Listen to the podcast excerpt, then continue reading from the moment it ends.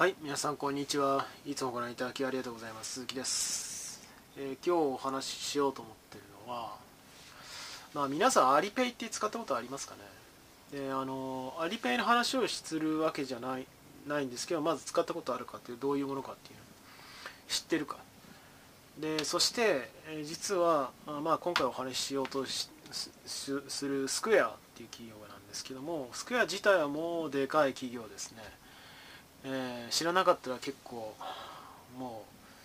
う浦島太郎状態かもしれませんね、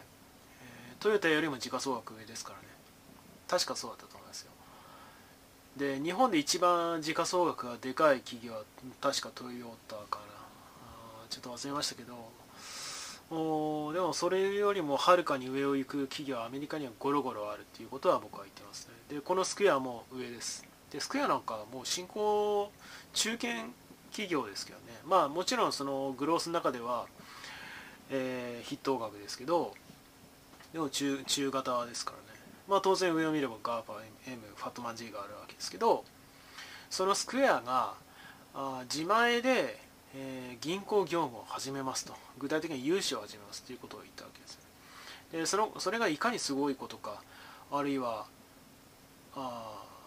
まあこれから金融協会になるものが全開していくだろうと。特に都銀。日本でいうとこ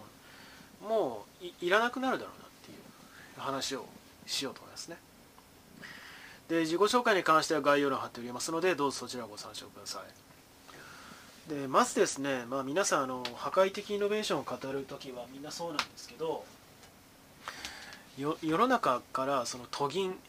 具体的には S 三井住友 SMBC とかあ MUFG、えーあの東密ですね、えー三菱系ですね。あれはまあみずは僕はその仕事の仕方がゴミなのでどうでもいいんですけど。であとはまあ今 UFJ と統合しちゃったからな。MUFG えーまあそういう都銀があった時にこれがなくなる世界って想像できます？多分ですね皆さんのお父さんお母さんの世代まだあのー勢いはないけれども有料就職企業就職先とか思ってるかもしれませんよね。まあもう手遅れなんですけどその時点で頭としては、まあ、僕からすれば、まあ、30点以下ですね。赤点ですね。頭の出来とか時勢の見抜き方っていう意味では。いやこんなに付き合ってたらもう自殺行為ですね。でそのまず銀行ってどこ何をやってるかっていうとお金を貸し付けることですね。融資って言います。でそれに対して投資っていうのはあの企業の所有権を売買すること、うん、つまり株式っていうことですね。を主に指しています。で融資っていうのはお金を貸し付けるので債権を引き受けるってことです。債務をですね、うん債権を企業が社債を発行してでそれを買い取るってことです。でお金を返してもらうときに、えー利回りつけて、えーまあ、利益を得ると。これが融資ってやつですね。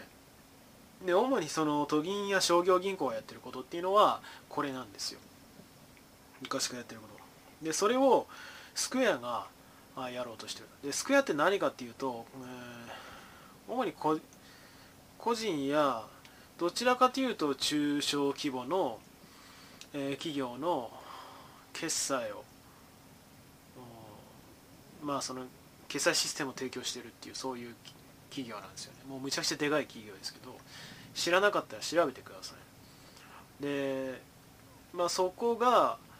まあ、普通だったならば、まあ、さっきあのアリペイの話しましたけどアリペイはその融資のプラットフォームを提供したんです。どういうことかっていうと、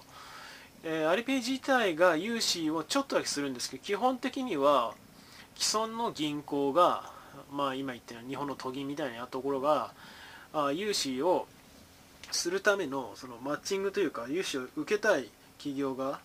と融資をした銀行側をつなぐための場所を提供してた。それがアリペイだったんですけどスクエアの場合はそもそも自前で融資しますよっていうことを言ったわけですね。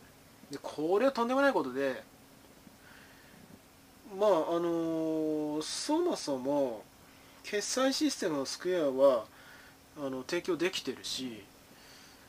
で要は金融におけるその本質的にインフラと言い切れるもの。を持ってるんですよねスクエア。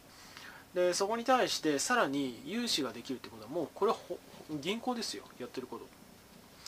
で当然ながらあハイテクグロースの企業ですから、まあ、技術力も一級品です。でじゃあそれに対して、えー、金融その昔からある銀行、まあ、バンク・オブ・アメリカとか JP モルガンとか、まあ、JP モルガンは投資業務が中国にありますからあんまり関係ないかもしれないですけど、えー、そういう商業銀行側はどうなるかってまあ基本的にはどんどん食食われていく未来しか見えないですよね。要はそのゲームチェンジャーとか言ったりしますけどそもそもいやそのスクエアみたいなところがアクセスシビリティとか言ったりしますけども手軽に使えて決済も使えてでさらにそこでも融資できるってなったらまあ別にわざわざ銀行行く必要ねえし窓口まで行って。面倒な接触なんかしないしという話になったらですよ。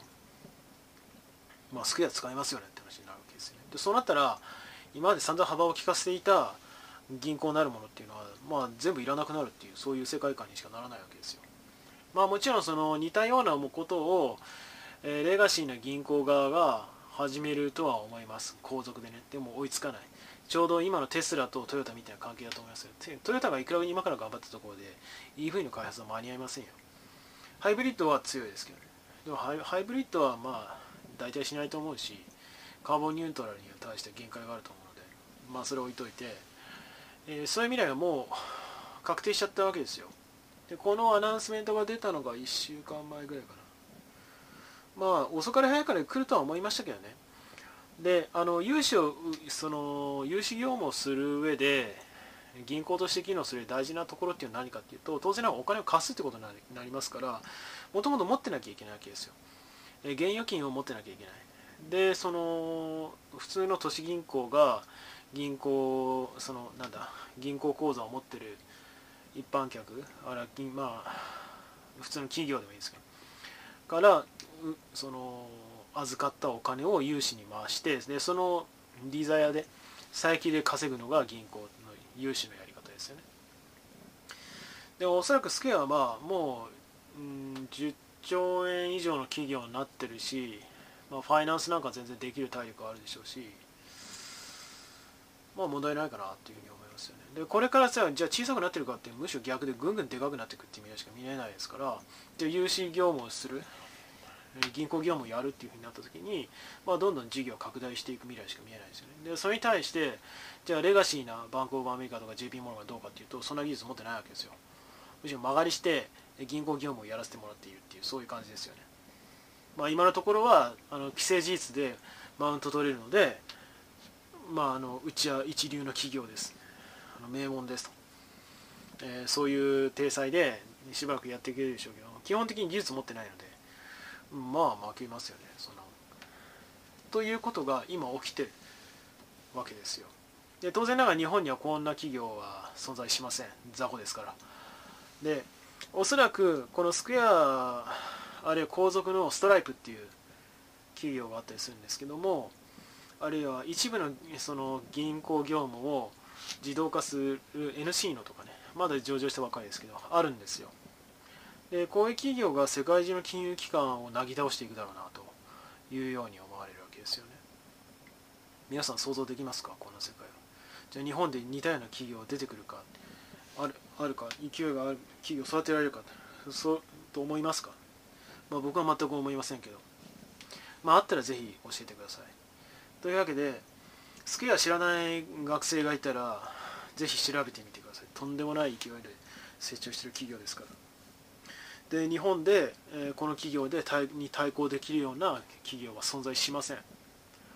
もうず負ける未来しかないです。でまあグロースのところでもそうですけどあのハイテクでもそうですけどあのそもそも都銀の類なんか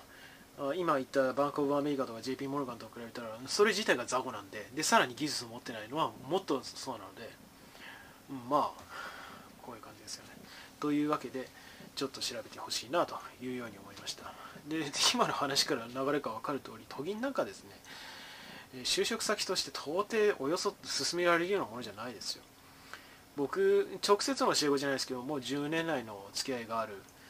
えー、灘から兄弟法行って、えー、某都銀に行った子はもう1ヶ月で辞めたいっつってもう数ヶ月後に辞めてましたからね。そういうことですよ、